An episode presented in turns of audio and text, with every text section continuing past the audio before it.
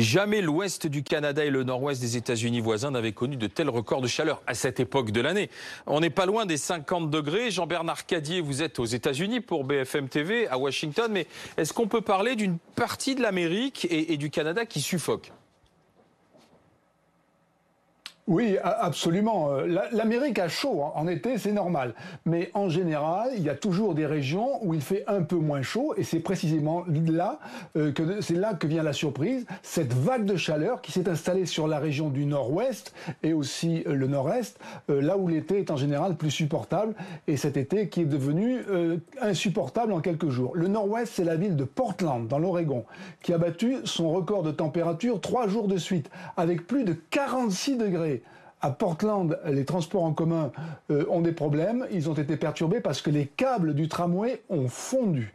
Le nord-ouest des États-Unis, c'est aussi l'État de Washington, la ville de Seattle, où le mercure est monté jusqu'à 47,8 degrés. Il n'a jamais fait aussi chaud euh, dans cette euh, ville de Seattle, et il n'a même jamais fait aussi chaud à Las Vegas. C'est-à-dire qu'il fait plus chaud à Seattle qu'il n'a jamais fait chaud à Las Vegas, sachant qu'à Las Vegas, les gens ont la clim, ont de l'air conditionné, euh, alors que dans le nord-ouest, c'est pas toujours le cas.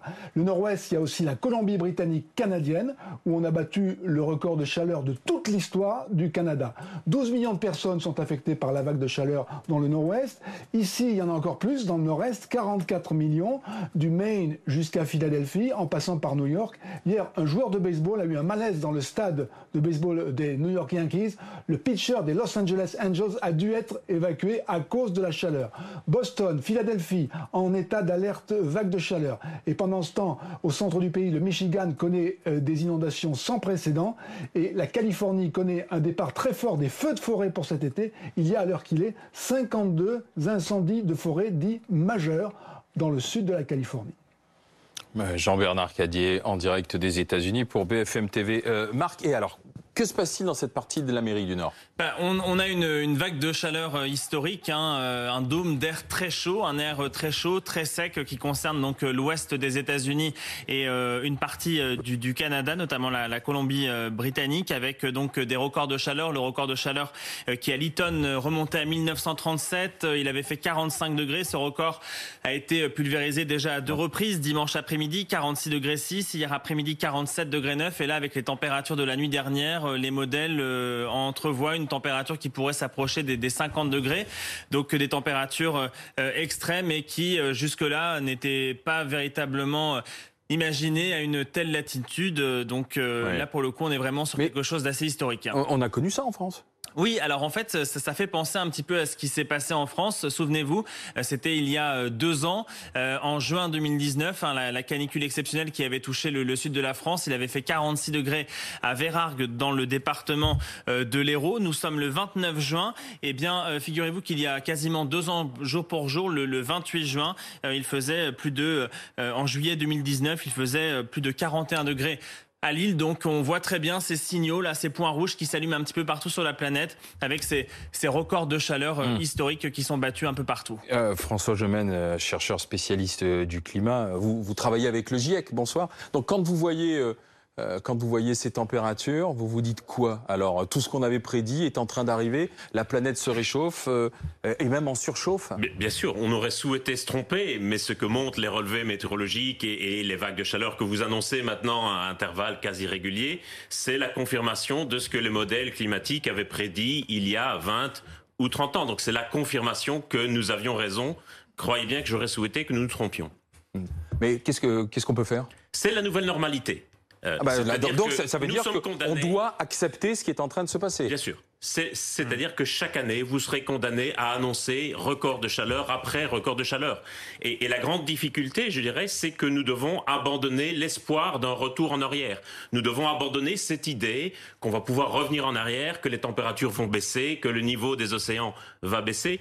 Il faut accepter cette nouvelle normalité. Ça veut dire Qu'est-ce que ça veut dire concrètement? Ça veut dire d'une part essayer de tout faire pour réduire les émissions de gaz à effet de serre, mais aussi et ça on ne le fait pas encore suffisamment non plus, commencer à nous adapter à ce climat nouveau qui sera le nouveau climat sur la Terre et auquel nous devons. comment alors mais comment est-ce qu'on s'adapte nous les, les, habitants alors le, le, grand enjeu, c'est la question de l'habitabilité de la planète, c'est-à-dire c'est la question des conditions de vie sur Terre. Donc de répartition sur la planète. Potentiellement, ça pourra vouloir dire répartir des populations à d'autres endroits. On sait qu'il y aura des migrations. Il y a déjà aujourd'hui des migrations très importantes. Il y a déjà des gouvernements qui décident de déplacer anticipativement certaines populations.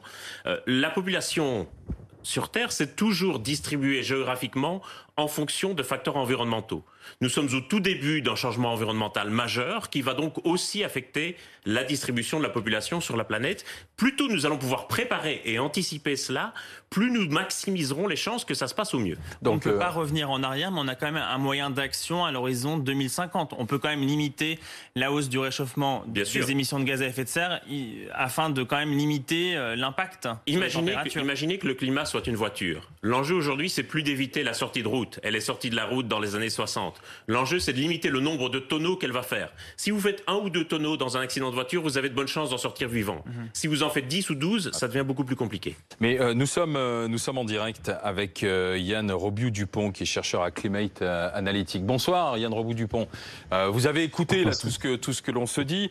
J'imagine que vous êtes sur cette ligne, mais est-ce qu'il faut aussi qu'on se mette en tête que l'Europe et la France vont être touchées maintenant tous les ans par ce phénomène de chaleur intense et précoce alors tous les ans dans des, mesures différentes, mais oui, les canicules et d'autres événements climatiques vont se multiplier. Déjà la vague de chaleur dont vous aviez parlé tout à l'heure, qui était en 2019 en France, elle avait été euh, cinq fois plus probable à cause du changement climatique qu'on observait déjà. Et à l'échelle mondiale, il est euh, pour l'instant autour de 1,1-1,2 degrés seulement. Euh, et donc, ça va se multiplier de façon en plus non linéaire au fur et à mesure que le changement climatique va progresser au cours du siècle. Ouais. Mais euh, aujourd'hui, euh, bien sûr, mais Yann Rabiou-Dupont, moi, je voudrais comprendre parce que depuis toutes ces années, on n'arrête pas de nous dire les gouvernements prennent des engagements pour réduire leurs émissions de gaz à effet de serre. À chaque fois, on entend ce n'est pas perdu, ce n'est pas perdu. Et puis là, on a un rapport du GIEC qui est de nouveau alarmant. on a ce que nous dit aussi François Gemène. On a l'impression que bah, finalement, c'est foutu ou pas alors? La question, comme disait François Gemène, c'est combien est perdu? Là, c'est plus une question effectivement d'éviter toutes les pertes, c'est pas possible et on le constate déjà. La question, c'est combien de pertes on va avoir et avec le changement climatique, c'est bien sûr des conditions d'habitabilité pour les pour les humains. Il y a des questions aussi liées à la biodiversité, à la fois liées au changement climatique et à ce qu'on va faire pour le résoudre. Et c'est vrai ce que vous dites qu'il y a une prise de conscience lente des gouvernements euh, qui passent, et c'est très récent, certaines mesures pour vraiment euh, diminuer le changement climatique, mais ça reste beaucoup trop lent.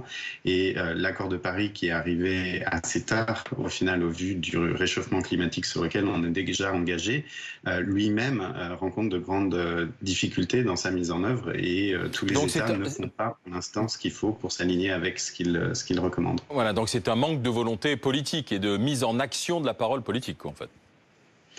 Il y a un manque de, effectivement de volonté politique pour mettre en œuvre les objectifs. Il y a un manque d'ambition sur les objectifs eux-mêmes. Il y a des questions diplomatiques, il y a des questions de mise en œuvre et d'acceptabilité aussi par les populations. Euh, toutes les populations de différents pays n'acceptent pas les mêmes solutions. Et donc, il y a vraiment besoin d'une prise de conscience collective sur ce que ça implique euh, de lutter contre le changement climatique et aussi, euh, comme, comme le disait François Gemène avant, de s'adapter au changement climatique. Et malheureusement, cette prise de conscience vient souvent un petit peu tard. Euh, et, effectivement, là, on, en voit les prémices, mais il faut euh, à la fois s'adapter et réduire les émissions très rapidement. Merci. François Jomène binaire, c'est gagné ou c'est perdu. Mhm. Si vous êtes dans cette logique binaire, vous allez au-devant de cruels désespoirs et de cruelles désillusions.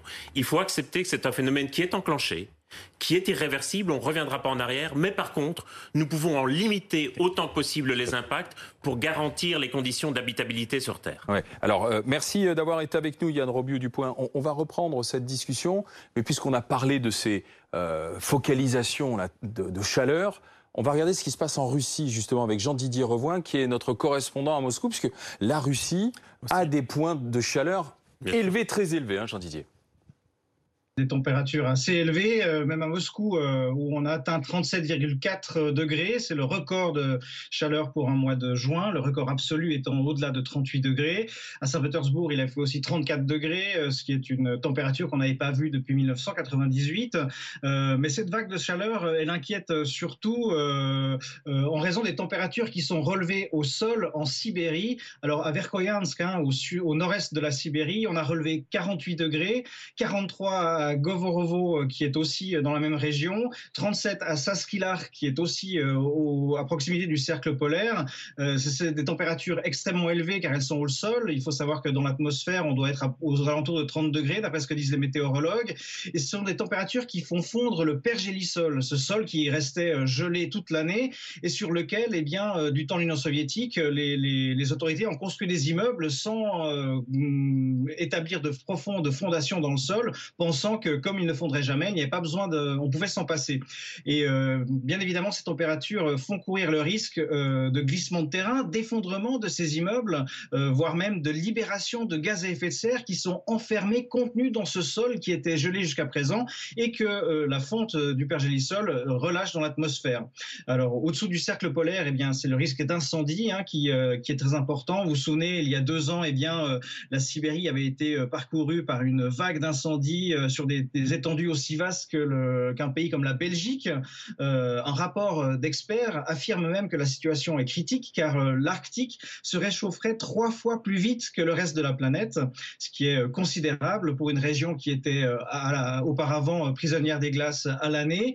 Mais cela offre toutefois une opportunité économique à la Russie. La Russie a l'intention d'exploiter ce qu'on appelle le passage maritime du Grand Nord, qui est une voie maritime qui relie le port de Shanghai au port de Rotterdam. On peu moins d'une dizaine de jours en longeant justement les côtes arctiques russes que la fonte des glaces permet de parcourir.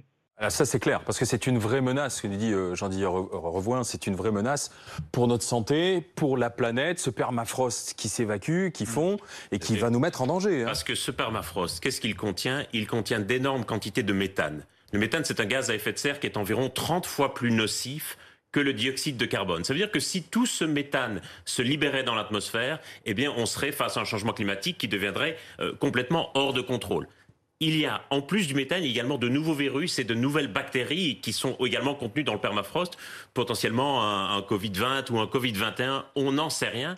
Et donc, effectivement, ça, il y a vraiment un risque de point de bascule avec ce permafrost. Mais euh, ce qui est, tout le paradoxe, c'est que face à cette chaleur qui arrive, euh, il y a une ruée sur les climatiseurs. Et même d'ailleurs, euh, dans, dans, les résidences modernes, on vous propose est-ce qu'on vous met la clim ou pas? Ce qui est un effet pervers, parce que plus on installe la clim, plus on va provoquer, euh, plus on va provoquer un effet néfaste. Il y a des études qui montrent qu'à l'horizon 2050, quand même, les choses vont un peu s'aligner. On aura besoin de moins de chauffage en hiver pour chauffer les habitations et que du coup, ce gain va être compensé par euh, les éventuelles émissions des climatiseurs. Donc les choses vont peut-être s'équilibrer, mais c'est sûr que... En 2050, c'est dans 30 ans. Hein. c'est une génération plus tard. Absolument. Sauf que, bon, en effet, lorsqu'on fait marcher le climatiseur, on contribue à, notre échelle. C'est typiquement ce qu'on appelle la maladaptation. C'est-à-dire qu'on veut s'adapter, mais en réalité, en voulant s'adapter, on, empire le problème. Exactement. Mais on va regarder une, image justement qui, qui, vient marquer, vous le savez, du, du Canada, je oui, Les ours. les ours. Eh oui. Alors marqué, il, il, ne voulait voir que cette image aujourd'hui. Pour le coup, euh, c'est vrai que c'est une image qui nous fait sourire, mais ça montre à quel point bah, ce qui se passe en ce moment au Canada est quand même assez euh, problématique. Des températures euh, records qui, qui, qui frôlent les, les, 50 degrés. Et donc là, on voit euh, cet ours là avec les, les, deux petits là qui sont dans dans dans, dans l'habitation, dans une piscine privative. Donc ça, ça montre à quel point ça pose des problèmes également d'adaptation pour les humains, mais pas que également pour pour pour les animaux. Et donc ça veut dire qu'il va y avoir des rencontres de plus en plus improbable entre la, la, la faune et, et, les humains, et vous ajoutez à cela la, déforestation et autres. Voilà. C'est ce que j'allais vous dire. Surtout si vous ajoutez à ça la déforestation, l'exploitation euh, intensive des surfaces agricoles, il va y avoir de plus en plus de rencontres entre la faune sauvage. mais c'est un choix politique. On va vous opposer le choix politique. On va dire on a besoin de croissance. Le, la planète sort de, de Covid. elle va reprendre son fonctionnement. Euh... Vous, vous le dites exactement. C'est un choix politique que nous devons poser Maintenant, nous avons face à nous les données du problème. Le rôle du GIEC, c'est pas de prendre la décision à la place des politiques. C'est de leur dire si vous prenez telle décision, il va se passer ça. Si vous faites autre chose, il va se passer ceci. On est à la croisée des chemins. On est maintenant au moment du choix. Et, le problème, comme on le soulignait, comme Yann Robu-Dupont le signalait, c'est que pour le moment, on est entré dans une logique de promesse perpétuelle. C'est-à-dire que comme on est incapable d'aligner les actions politiques avec les promesses, on est condamné à faire chaque année des résolutions de nouvel an de plus en plus ambitieuses. Ben voilà l'enjeu que l'on a posé maintenant et que l'on a bien mesuré avec ces températures records, que ce soit sur le nord-ouest des États-Unis ou du Canada, avec des 50 degrés et la planète en surchauffe. Merci messieurs, on va accueillir notre invité.